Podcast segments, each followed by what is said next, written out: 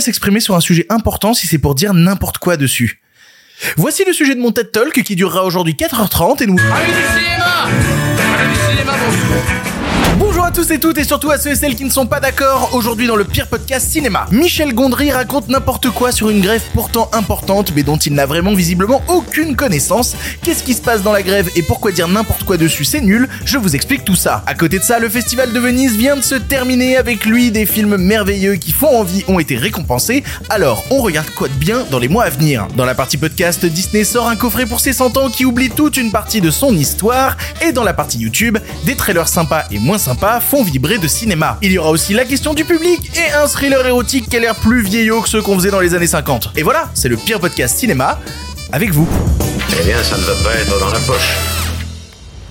Avant de commencer, merci aux gens qui écoutent le podcast ou qui le regardent sur YouTube. Merci énormément à vous d'être présents. Je vous rappelle que si vous voulez avoir l'émission dès qu'elle sort, eh ben, il faut s'abonner au podcast sur les différentes plateformes de podcast, Spotify, iTunes, Google Podcast et toutes les autres que vous aimez tant. Et pareil sur YouTube. Voilà, si vous avez envie de soutien, bah, un petit abonnement, c'est toujours sympathique. Je vous rappelle que le pire podcast cinéma, ça sort tous les lundis, mercredis et vendredis à 7h du matin. On est lundi, on reprend la semaine. C'est reparti avec les bonnes habitudes.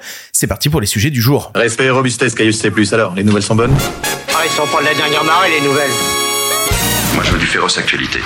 Connaissez-vous la grève? Non, aujourd'hui on change. Connaissez-vous Michel Gondry. Michel Gondry, c'est un réalisateur français qui s'est fait connaître dans les années 90 en réalisant énormément de clips et de pubs. Vous avez forcément vu des clips réalisés par Michel Gondry, que ce soit Around the World des Daft Punk, Je danse le Mia d'Ayam, et plein de publicités aussi très cultes. Par exemple, moi j'aime beaucoup le clip de Björk, Army of Me, voilà, qui est aussi fait par Michel Gondry. Il y a toujours une patte esthétique assez passionnante. Après, il s'est lancé dans le cinéma et il a réalisé quelques trucs très sympas, notamment La Science des Rêves avec euh, Alain Chabat. Il a réalisé Be Kind Rewrite, soyez sympa rembobiné, avec Jack Black et euh, putain Mos Def, c'est Mos Def l'intérieur. Il a réalisé aussi The WNDI, film un peu plus méconnu de sa filmographie qui est super et surtout il a fait le chef-d'œuvre incroyable qui est Eternal Sunshine of a Spotless Mind, voilà qui est un de mes films préférés de tous les temps parce que c'est formidable, c'est formidable Eternal Sunshine of a Spotless Mind. Donc voilà, Michel Gondry, c'est un type que j'aime bien. Et cette semaine, il était invité chez un autre type que j'aime bien, à savoir Mouloud Achour. C'est la rentrée, les émissions se relancent et qui dit que les émissions se relancent dit que Click, l'émission de Mouloud Achour,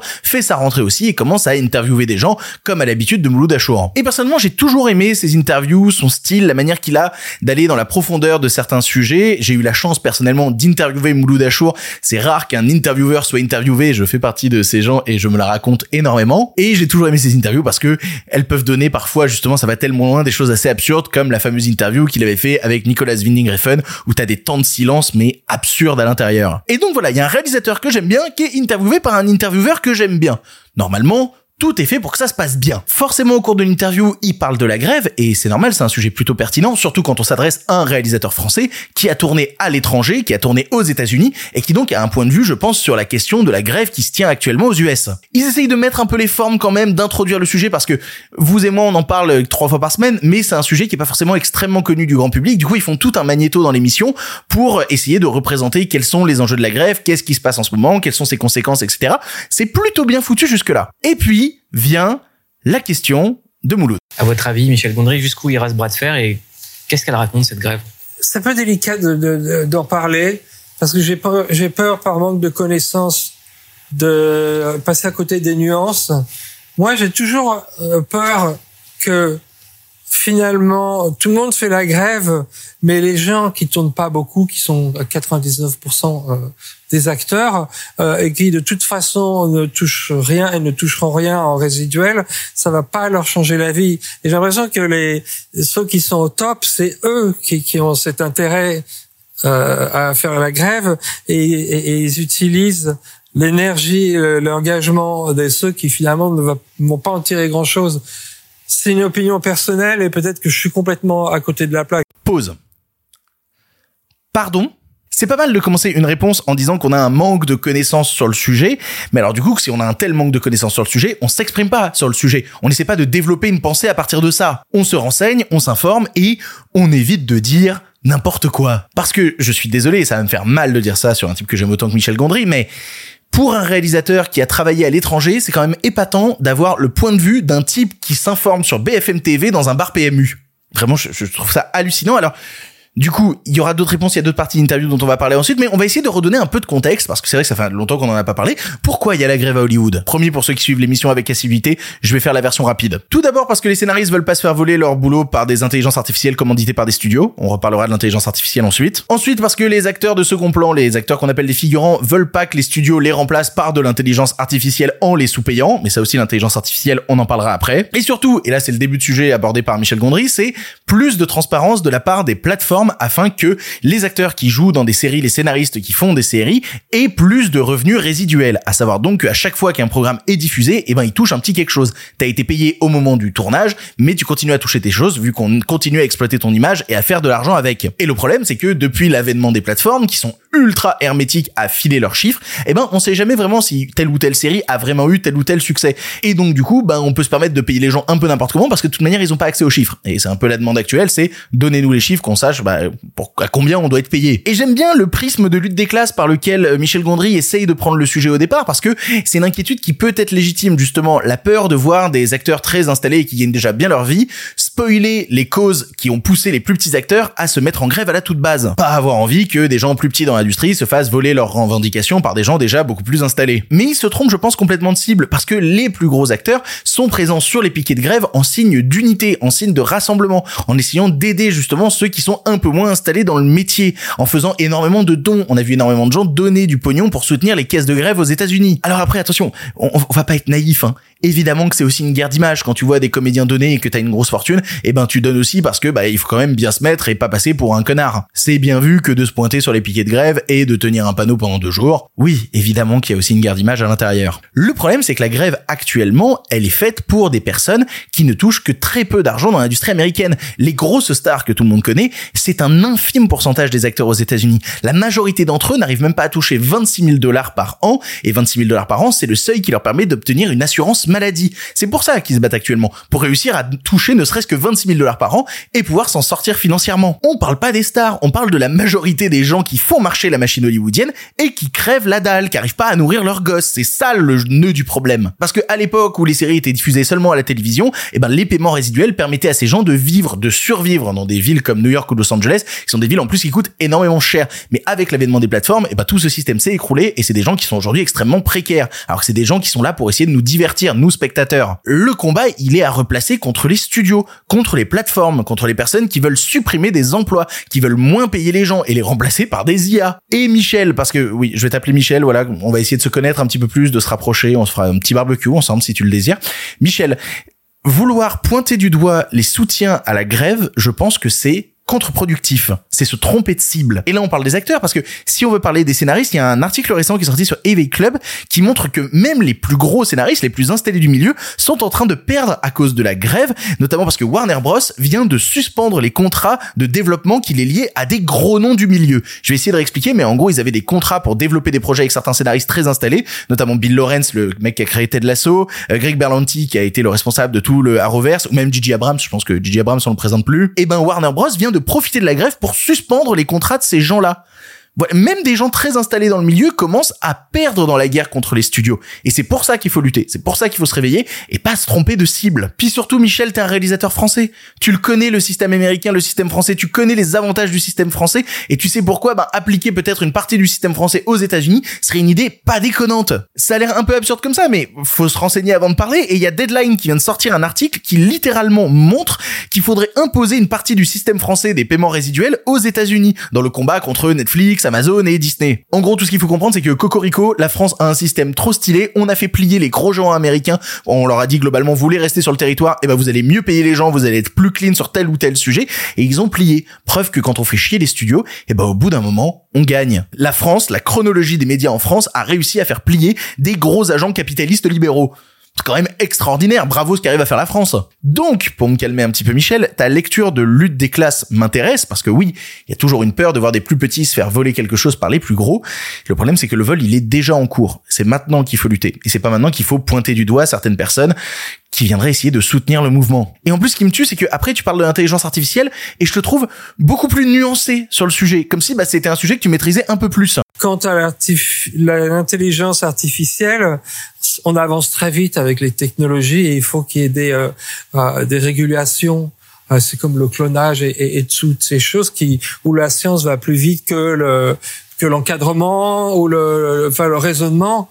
Il faut que les gens euh, ralentissent, réfléchissent et voir quel est l'intérêt des, des hommes, enfin des gens, euh, par rapport à ça. Donc c'est normal qu'on veuille encadrer euh, ça. Et oui, je suis d'accord, il faut de l'encadrement, c'est important parce que justement, c'est une nouvelle pratique et il faut qu'il y ait des lois qui viennent régir ce truc-là pour que des gros patrons d'entreprise viennent pas faire n'importe quoi avec. On est d'accord, Michel, on est d'accord tous les deux. Et puis bon, l'idée de grève, je, je la trouve noble. Elle est sans, la, sans les grèves, on n'aurait pas de, de vacances ou, ou, des trucs comme ça. Mais bon, il y a ce côté où euh, les acteurs, c'est pas des gens qu'on a nécessairement envie de plaindre. Oh merde, oh là là, oh c'est reparti. Ils parlent de conditions de travail, euh, moi je vois l'autre côté, si en tant que réalisateur, on peut avoir un acteur qui arrive 8 heures en retard et doit quand même partir à, à une telle heure à cause de, de son syndicat. Euh, et donc on va l'avoir trois heures pour tourner. Il y a, il y a aussi ce, ce côté-là euh, qu'il faut regarder. Donc je me sens pas 100% impliqué dans cette grève, mais euh, je préfère la respecter pour ne pas euh, passer à côté par manque de, de connaissances. Ben mon Michel, qu'est-ce que ce serait si tu respectais pas la grève hein? Avec des amis comme toi, on n'a pas besoin d'avoir des ennemis. Bon, il défend un peu sa paroisse, un réalisateur français qui s'est retrouvé aux États-Unis, on sait à quel point c'est des conditions difficiles de tournage dans ces cas-là, et je pense que tu te retrouves forcément face à des divas qui vont faire n'importe quoi sur ton plateau, évidemment. Mais disons que les réalisateurs aux États-Unis ont quand même une mauvaise place dans la bataille, parce que quand euh, les studios leur ont proposé les deals tout pourris, eh ben ils les ont acceptés. C'est pour ça que vous voyez actuellement les scénaristes et les acteurs en grève et pas les réalisateurs, parce que les réalisateurs, les contrats ont été renégociés juste avant, et les clauses péraves, ils les ont acceptées. Ce qui a révulsé les acteurs et les scénaristes, les réalisateurs en face ont plié les chines. Venir maintenant faire des reproches à ceux qui se battent sur les piquets de grève, je trouve ça un peu déplacé, un tout petit peu déplacé quand même. Vouloir taper sur les autres quand on a été docile face au système, voilà, euh, on pourra en parler pendant très longtemps. C'est le sujet d'un autre TED Talk d'ailleurs. Surtout qu'aujourd'hui, en plus, on se retrouve dans une situation où il y a plus trop besoin de plier. Les scénaristes, la WGA, le syndicat des scénaristes, a publié une nouvelle lettre qui montre toute leur détermination et qui appelle une partie des studios à se séparer de la MPTP pour faciliter les négociations. La lettre est un peu longue, je la résume en gros, mais ils disent aux studios, voilà, s'il y a des studios à l'intérieur du syndicat qui veulent justement s'extirper des gros géants que sont Netflix, tout ça, et prendre des accords à part, eh ben on peut le faire parce qu'ils l'ont déjà fait avec des plus petits studios euh, les acteurs. Ils ont négocié avec euh, A24, avec Neon, avec STX et c'est pour ça que c'est des studios qui ont pu reprendre les tournages, reprendre la promotion parce que bah, ils ont accepté les termes des enjeux. Et là on se retrouve dans une situation un peu compliquée parce que tu as des gros agents comme Netflix ou Disney qui peuvent survivre avec leur plateforme en ligne, bah forcément euh, ils peuvent continuer de produire du contenu en Corée, en France et continuer à mettre des trucs euh, sur leur plateforme. Par contre, Sony à côté, ben tu regardes leur action, c'est en train de crever la gueule ouverte. C'est compliqué pour Sony actuellement. Et je pense que Sony peut faire partie des acteurs qui va dire à la MPTP, le syndicat qui représente les acteurs et les plateformes, ben moi je me recule, je vais aller négocier dans mon coin, euh, démerdez-vous, faites votre truc. Et ce serait pratique parce que ça permettrait d'avancer et de montrer qu'au final, bah t'as juste 4, 5 géants qui refusent de dialoguer et qui veulent imposer un projet de société qui est néfaste pour toute une partie de l'industrie. Pour vous dire à quel point ils sont à fond dans leur délire de on lâchera rien face aux grévistes, ça a été révélé en fait que Warner Bros dans la grève actuellement est en train de perdre entre 300 millions et 500 millions de dollars. Voilà, c'est ce que perd Warner actuellement. Et vous savez quoi? C'est le montant du contrat qui était demandé par euh, les acteurs. Ils sont en train de perdre pendant cette grève exactement le montant qui était réclamé à la base par le syndicat des acteurs. C'est vous dire à quel point ils sont bornés. Ou à quel point ils veulent imposer un projet de société d'une violence rare et ils s'en foutent de perdre un peu d'argent dans la bataille. Ils feront tellement d'économies après de toute manière. Les studios sont tellement mal actuellement qu'ils ont été obligés de communiquer, vraiment de faire un communiqué pour dire non mais mais tout va bien, hein, on, on, est bien actuellement, on est unis, on est tous des copains. Ils l'ont dit chez Deadline, vraiment, et t'as même un des mecs qui bosse chez Deadline qui a partagé l'article pour dire que c'était du foutage de gueule. Il a partagé l'article de son propre média pour dire quand t'es obligé de répéter dans tout dans tous les médias, oh oui on est très très unis et tout, c'est surtout que tu dis n'importe quoi. Michel, tu respectes la grève par méconnaissance, mais c'est pas du respect dont ils ont besoin actuellement. Ils ont besoin d'engagement. Michel, c'est une grève historique qui peut changer les choses, qui va changer les choses si jamais elle aboutit. Et c'est le moment justement de la soutenir, de la mettre en lumière. C'est pas idéaliste d'y croire quand on voit ce qui se passe, parce que Michel, c'est une grève qui va impacter les gens que tu vas engager sur ton prochain film. Parce que oui, ton prochain film il est aux États-Unis, tu vas tourner avec Pharrell Williams. Oui, il fait une comédie musicale sur la vie de Pharrell Williams. Voilà Tu vas engager des figurants. C'est ces gens-là qui crèvent la gueule ouverte actuellement qui arrivent pas à nourrir leurs gosses qui se battent sur les piquets de grève. Tu veux les engager dans ton film ensuite et pour l'instant tu respectes la grève seulement par méconnaissance. Engage-toi, c'est des gens avec lesquels tu vas bosser. La grève elle est pour eux. Comment est-ce que tu peux envisager de vouloir bosser avec des gens dans l'année à venir sans te renseigner sur les combats qui mènent actuellement pour essayer de survivre? Comment tu peux imaginer bosser avec eux dans l'année à venir quand tu tiens des discours de réalisateurs éplorés face à tous les acteurs qui seraient des divas? Oui, on a quand même pas très envie de les plaindre. Bah quoi, si t'as personne à ton casting, on n'aura pas envie de te plaindre non plus. Si la grève flingue ton film, on n'aura pas envie de te plaindre non plus. Ah, c'est triste, hein, c'est compliqué, mais tu comprends, j'ai une vraie méconnaissance du sujet de ton prochain film c'est un petit peu violent, mais sa réaction m'énerve en fait parce que c'est la méconnaissance qui mène à dire des grosses conneries. Et je dis pas que des réalisateurs qui vivent des situations compliquées face à des acteurs divas, ça existe pas. Évidemment que ça existe, Michel. Mais c'est pas le sujet. Renseigne-toi, Michel, putain. En plus, ton nouveau film, Le Livre des Solutions, c'est super. Et à la base, en plus, dans Le Livre des Solutions, avant d'engager Pierre Ninet, tu voulais engager Adam Driver, qui quand même, lui, a pris la parole de manière plutôt véhémente concernant la grève et pourquoi il fallait la soutenir. Si jamais, je pense que t'as son numéro, tu peux l'appeler pour lui demander deux, trois renseignements. Je le disais tout à l'heure, Michel, les, les gens actuellement sur les piquets de grève s'en foutent de ton respect. Ils veulent une forme d'engagement, une vraie forme de soutien. Et moi, personnellement, bah, si on veut parler de respect, sache que j'ai un profond respect pour tes films. Pour de vrai. Parce que tu y dis largement moins de conneries que sur les plateaux télé. On continue avec un autre sujet totalement différent puisque le Festival de Venise vient de se terminer et avec lui un bon nombre de films ont été récompensés. Qui qui sait qu'a gagné Quel film on a envie de voir dans l'année et dans les mois qui vont venir? Ça va être un exercice passionnant parce que je vais vous parler que de films que j'ai pas vus mais que j'ai très envie de voir. On va voir si cette envie de voir certains films est, est communicable. Voilà, on va essayer. Bon, ce qu'il faut savoir tout d'abord sur le jury qui a remis ses prix à Venise cette année, c'est qu'il était présidé par euh, Damien Chazelle avec Jeanne Campion, Mia Hansen Love, mais aussi euh, Gabriele Menetti qui avait fait le film Freaks Out qui est super, euh, Martin McDonald euh, qui avait fait euh, récemment euh, les Banshees of Inisherin et aussi Laura Poitras. Alors, je vous encourage, elle a fait cette année un film qui s'appelle Toute la beauté et le sang versé, qui est un documentaire mais brillantissime si vous l'avez pas vu. C'est un des films à rattraper en 2023. Bon, ce qu'il faut savoir, c'est que déjà dans les films qui n'ont pas reçu de prix, il y a pas Luc Besson, voilà, il y a pas Michael Mann, les fans de Ferrari vont faire vroom vroom dans leur coin, euh, et il y a pas non plus David Fincher pour son The Killer qui repart lui aussi sans prix. Et d'ailleurs, on a cité beaucoup de réalisateurs concernant le festival de Venise, mais en fait, il y en a beaucoup qui étaient hors compétition, c'est pour ça qu'il y a pas de prix non plus pour pour Polanski, pour Woody Allen, pour Quentin Dupieux, pour Harmony Corinne ou aussi pour le dernier film de William Friedkin. Alors la liste des prix au Festival de Venise, c'est meilleur espoir, meilleur acteur, meilleure actrice, meilleur scénario, meilleur réal, Lion d'argent, qui correspond au grand prix du jury, et Lion d'or. Il y a un film qui repart avec deux prix. Tout d'abord, euh, meilleur espoir pour Seydou Sarr et meilleur réalisateur pour Matteo Garonne, pour un film qui s'appelle Moi, Capitaine. Matteo Garonne, c'est un réalisateur euh, italien absolument passionnant qui alterne dans sa filmographie à la fois des films extrêmement réalistes, extrêmement brutaux, et parfois des véritables parenthèses oniriques. Par exemple, moi à Cannes, j'avais découvert Dogman, qui est vraiment assez exceptionnel, qui a rien à voir avec celui de Luc Besson, clairement, mais qui est d'une brutalité assez folle, et il est connu aussi notamment Matteo Garonne pour le film Gomorrah. Mais après, si tu veux partir dans des trucs un peu plus perchax, que moi j'aime beaucoup, et bah tu peux regarder Tale of Tales, tu peux regarder euh, son Pinocchio qui était sorti directement sur Prime Video. Donc là, visiblement avec moi capitaine, il renoue avec quelque chose d'un peu plus brutal puisqu'il raconte l'histoire de deux migrants sénégalais qui tentent d'aller de Dakar à l'Europe. Et personnellement, je suis plus qu'intéressé par le film parce que je suis très intéressé par sa mise en scène et aussi surtout les réalisateurs italiens se font tellement rares. Là, encore une fois, le système italien, on en avait parlé dans une précédente émission, mais tellement mal branlé pour réussir à ce que son film existe. Il allait chercher du soutien en Belgique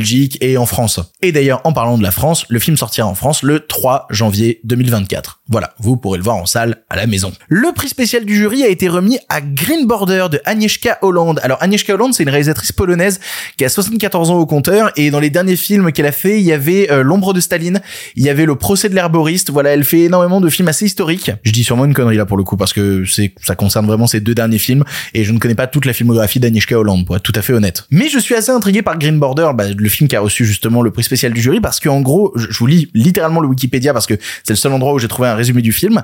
Le film décrit la vie dans la zone d'exclusion de la frontière verte entre la Pologne et la Biélorussie après que le président Alexandre Loukachenko a encouragé fin 2021 les personnes du Moyen-Orient à tenter de franchir la frontière avec l'Union européenne via la forêt de Bialochea, je sais pas comment ça se prononce, dans le but d'affaiblir l'Union européenne qui a pris des sanctions anti-Biélorussie. La forêt est le théâtre de cette crise diplomatique et d'un calvaire pour les populations déplacées. Et pour le coup, voilà, le pitch m'intéresse un petit peu, mais ce qui m'intéresse aussi, c'est la véritable polémique, qui est née en Pologne de la part du ministre polonais de la justice, qui s'appelle Zbigniew Ziobro, je crois que ça se prononce comme ça. En gros, il est issu euh, du parti polonais qui s'appelle Pologne Solidaire et qui est classé à l'extrême droite conservatrice, notamment ils sont anti-avortement, anti-euthanasie et anti-mariage gay. Bref, et donc le ministre de la justice en Pologne a comparé le film à de la propagande nazie, comme du temps où les Allemands durant le Troisième Reich produisaient des films de propagande montrant les Polonais comme des bandits et des meurtriers. Et pour le coup, il paraît que la cinéaste envisage de porter plainte contre le ministre de la Justice. Ça va faire du bruit autour de ce film. Le prix de meilleur acteur a été remis, lui, à Peter Sarsgaard pour le film Memory de Michel Franco. Peter Sarsgaard, qui est un acteur qu'on voit trop peu. Je suis allé reprendre justement euh, sa filmographie. Il a enchaîné des grands films, mais toujours dans des rôles un petit peu secondaires. Bon, il est connu pour euh, Jared et pour un plus petit rôle dans le film Dans la brume électrique de Bertrand Tavernier. Et récemment, on l'a vu dans The Batman ou dans The Lost Daughter, qui était réalisé par sa femme, à savoir euh, Maggie Gyllenhaal. Et donc du coup, Memory, c'est le dernier film réalisé par euh, Michel Franco. Michel Franco qui est assez connu pour un de ses longs métrages qui est sorti en 2012, qui, s'appelait euh, Después de Lucia. Je suis intrigué comme tous les autres films dont je vous parle depuis tout à l'heure. La meilleure actrice, elle, est repartie à Kaylee Spenny pour le film Priscilla, un film où elle incarne donc Priscilla Presley, la femme d'Elvis Presley, et qui est réalisé par Sofia Coppola. Alors on peut dire plein de choses sur le cinéma de Sofia Coppola, il y a plein de films de Sofia Coppola que j'aime pas trop, mais s'il y a une chose qu'on peut pas lui enlever, c'est le fait que quand elle file des rôles féminins, c'est toujours des rôles féminins assez brillants, assez imposants. Et je suis très content pour Kaylee Spenny qu'elle reparte avec le prix, parce que c'est vraiment un des premières fois où elle a un premier rôle vraiment marquant. Même si j'aime pas tout chez Sofia Coppola, je pense que ça peut faire un film intéressant comparé au portrait qu'avait fait euh, Baz Luhrmann avec son film Elvis, vraiment genre un contre-exemple justement de la vie d'Elvis. Ça m'intéresse, le film est prévu de sortir aux États-Unis le 27 octobre, donc sur le continent américain, et en France, bah il y a pas encore de date de sortie. Voilà. Le prix du meilleur scénario a été remis à El Conde de Pablo Larraín. Alors Pablo Larraín qui a quand même enchaîné les biopics assez marquants. Il avait fait euh, Jackie avec Nathalie Portman sur euh, Jackie Kennedy. Il avait fait Spencer qui est absolument extraordinaire sur tout un bout de la vie de Lady Diana avec Kirsten Stewart. C'était sorti directement sur Prime Video euh, en France. Et donc là, bah, El Conde, le pitch me fascine. Premier degré parce que ça raconte l'histoire du dictateur chilien Augusto Pinochet qui serait en fait un vampire qui se nourrit du sang de ses victimes depuis 250 ans? Voilà.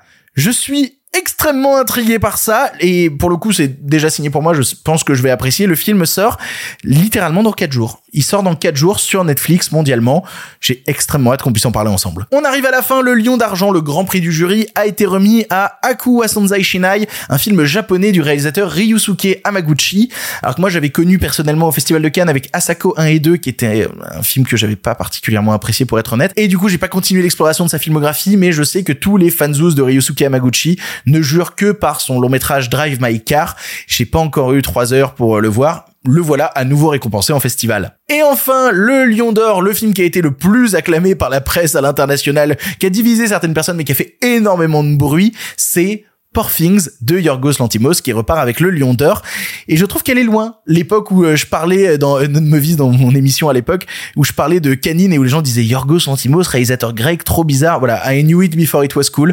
Toujours soutenu Yorgos Lantimos très heureux de le voir repartir avec le Lion d'Or. Depuis Canine dont je vous parlais il a eu une grosse carrière aux États-Unis ce réalisateur puisqu'il y a fait The Lobster il y a fait Mise à mort du cerf sacré il y a fait La Favorite.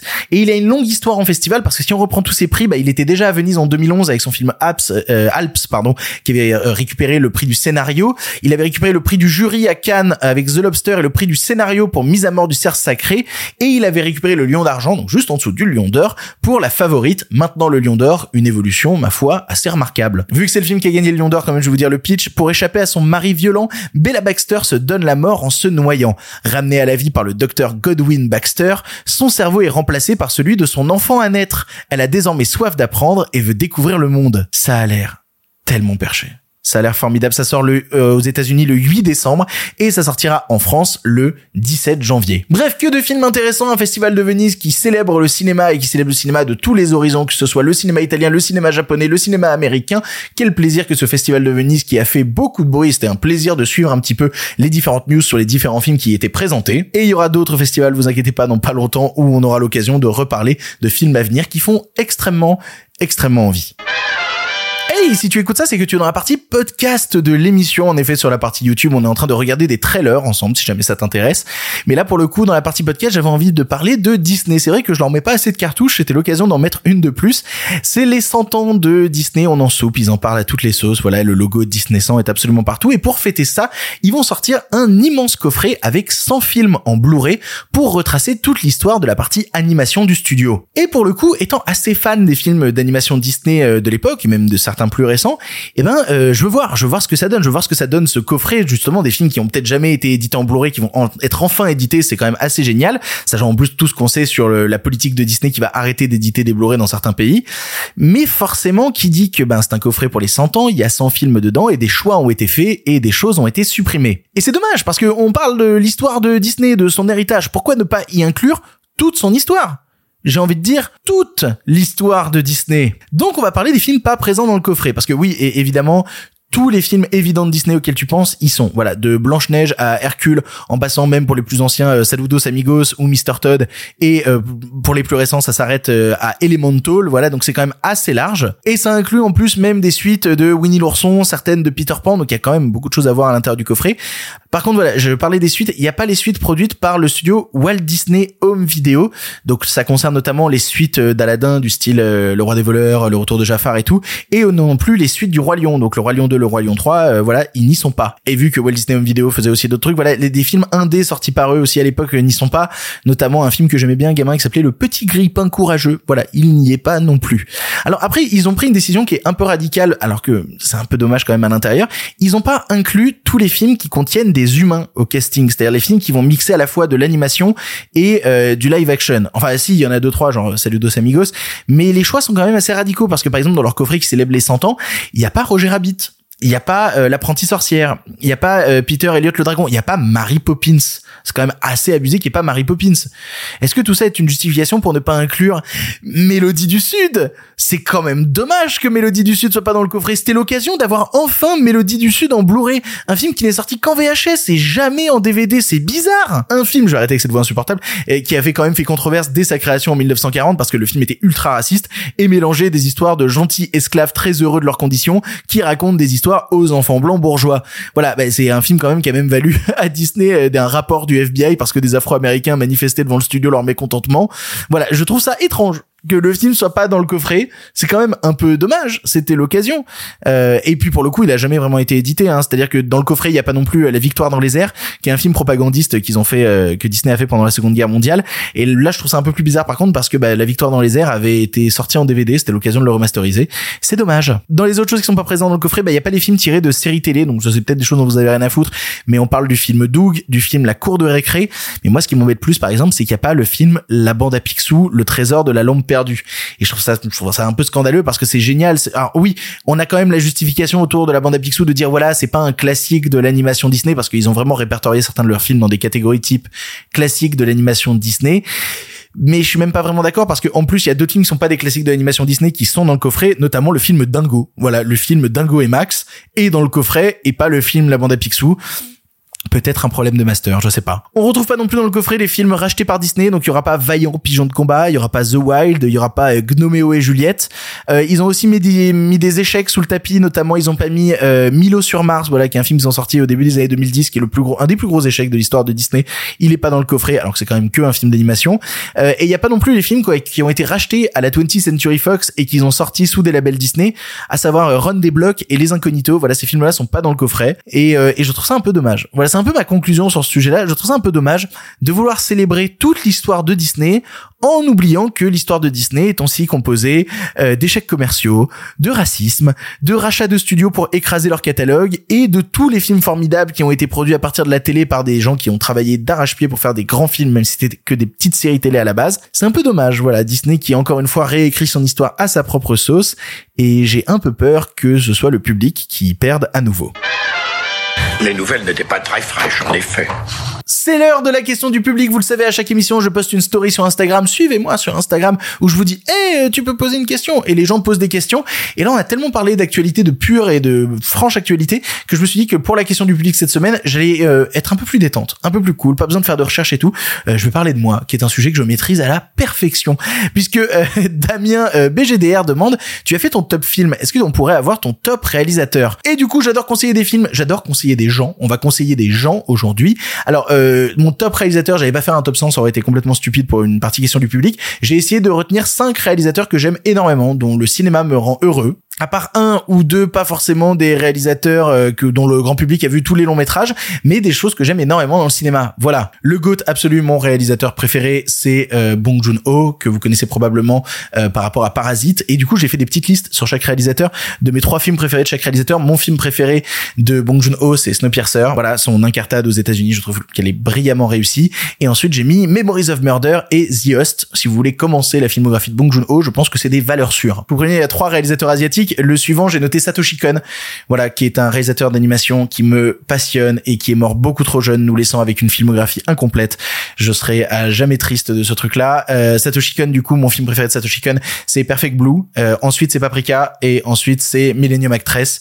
Voyez tout Satoshi Kon. Il y a quatre films plus euh, des participations, notamment un long métrage qui s'appelle Memories. Il faut voir tout ce qu'a fait Satoshi Kon. Ensuite, dernier réalisateur asiatique, c'est promis, j'ai mis Sonotion. Voilà, un réalisateur à la filmographie gigantesque tout n'est pas bon à l'intérieur, pour être tout à fait honnête, mais il y a plein de choses dans son cinéma que j'aime picorer. Dès que j'ai un coup de mou, je mate un film de Sonotion. Mon film préféré de Sonotion, ça reste euh, Love Exposure, et je me suis aussi noté Tag, et il y en a tellement, j'ai été obligé de mettre des films euh, ex. Je me suis mis en ex Why Don't You Play in Hell et The Forest of Love. Euh, je vous prie, hein, The Forest of Love est disponible sur Netflix. Commencez pas sa filmographie par ça? Euh, c'est pas le plus accessible c'est vraiment pas le plus accessible. Si tu commences Sonotion avec The Forest of Love, tu risques de pas comprendre grand chose à ta vie, pour être tout à fait honnête. Enfin, avec Love Exposure non plus, le film dure 4 heures, putain. Euh, qu'est-ce que je pourrais conseiller pour commencer ce, ce notion? Euh, Tokyo Tribe. Tokyo Tribe, c'est une comédie musicale rap. C'est pas mal Tokyo Tribe. En vrai, Why Don't You Play in Hell? C'est le plus accessible de sa filmo. Bon, il fallait bien un réalisateur ultra connu, mais dont j'aime absolument toute la carrière. Je me suis noté David Fincher, parce que David Fincher est forcément un de mes cinéastes préférés. Euh, et faire un top 3 de David Fincher, c'est très compliqué, parce que tous les films de David Fincher sont euh, mes films préférés. Et je me suis mis en top 1 The Social Network, qui est une évidence pour moi, en top 2 The Game, et en top 3 Seven. Et enfin, dernier réalisateur, parce qu'il fallait quand même citer un réalisateur français, je voulais citer Bertrand Blier, un cinéaste dont j'ai pas vu tous les films pour être tout à fait honnête, mais chaque découverte d'un nouveau film de Bertrand Blier me rend plus qu'heureux. Mon film préféré de Bertrand Blier, de tout ce que j'ai vu de lui, c'est Trop belle pour toi, qui me chavire, qui me chamboule, je le trouve bouleversant. Euh, en deuxième, c'est les acteurs de Bertrand Blier, que, alors, qui est pas le plus accessible, Trop belle pour toi est beaucoup plus accessible. Et enfin, je me suis mis ex aequo, tenue de soirée et Calmos. Il y a pas les valseuses dans le top parce que je trouve que les valseuses dans la filmographie de Blier est un peu surcotée. Euh, je l'aime beaucoup, mais quand même les autres. Bref, voilà, j'aimerais faire ce petit exercice de vous conseiller des réalisateurs, de vous conseiller des filmographies. Si jamais, mettez aussi votre top 5 réalisateurs euh, dans les commentaires YouTube, que je puisse le juger avec énormément de méchanceté. En, en vrai, j'aimerais bien découvrir des réalisateurs, euh, vraiment que vous mettiez un truc en commentaire je fasse putain, mais c'est vrai que j'ai jamais vu aucun film de telle ou telle personne. N'hésitez pas à mettre ça dans les commentaires de la version YouTube. Et nous on avance Allez, on avance. Pour le cinéma, monsieur Leblanc, pour le grand écran, pas pour la petite lucarne. Il est temps de parler d'un dernier film pour finir. Je vous rappelle que tous les vendredis, vous pouvez passer dans l'émission. Pour ça, il vous suffit d'envoyer un audio d'environ 3 minutes à l'adresse mail lepirepodcastciné@gmail.com. Vendredi, bah, enfin non, c'était l'émission de samedi où quelqu'un est passé. Bah, vous pouvez aussi passer dans l'émission, euh, commenter un film dont j'ai parlé, être en désaccord avec moi ou même apporter un nouveau film sur la table. Vous pouvez le faire. Suffit d'envoyer un audio d'environ 3 minutes. Et aujourd'hui, on va parler d'une sortie salle du mercredi dernier en France parce que oui, j'étais en France, j'ai pu voir des films. J'ai vu Vision de Yann Gozlan et j'ai deux trois trucs à dire. La plupart mettent tout dans des tiroirs à souvenirs et ils ferment à clé. Yann Gozlan, bon, il a fait plusieurs longs métrages, notamment euh, Burnout, notamment Boîte Noire, qui était un film que j'avais pas mal défendu, que je, je trouve la fin est un petit peu rushée pour être honnête, mais Yann Gozlan a une forme de mise en scène qui est tellement implacable, un travail du son aussi qui est passionnant, que Boîte Noire réussissait à exister profondément dans mon cœur. Du coup, malgré quelques mini problèmes de scénario sur Boîte Noire, j'avais envie d'en voir plus dans son cinéma, j'ai envie de découvrir des nouvelles choses, et c'est ainsi qu'arrive Vision, Vision qui en plus euh, est un petit peu un événement en soi, puisque c'est le retour de Diane Kruger dans le cinéma français, elle avait pas fait de film en France depuis plus de 6 ans. Donc j'ai envie de le voir et en plus c'est intriguant parce que dès le pitch, euh, il reste dans les avions. Oui, parce que l'héroïne du film est pilote de l'air et le problème c'est qu'elle a des troubles du sommeil et elle commence à voir des trucs un peu étranges. Et c'est pas aidé par le fait que son ancienne amante avec qui elle était il y a plus de 20 ans ressurgit dans sa vie, une amante espagnole, alors que elle, elle est en couple avec euh, Mathieu Kassovitz, et elle va être troublée et sa vie va partir en vrille à partir du moment où cette amante débarque. Je l'ai très mal résumé, mais tout le film en gros va euh, s'inscrire dans une certaine branche du thriller érotique, avec un côté un peu fantastique et une recherche des protagonistes pour savoir euh, quel est le réel, qu'est-ce qui est faux, qu'est-ce qui est vrai.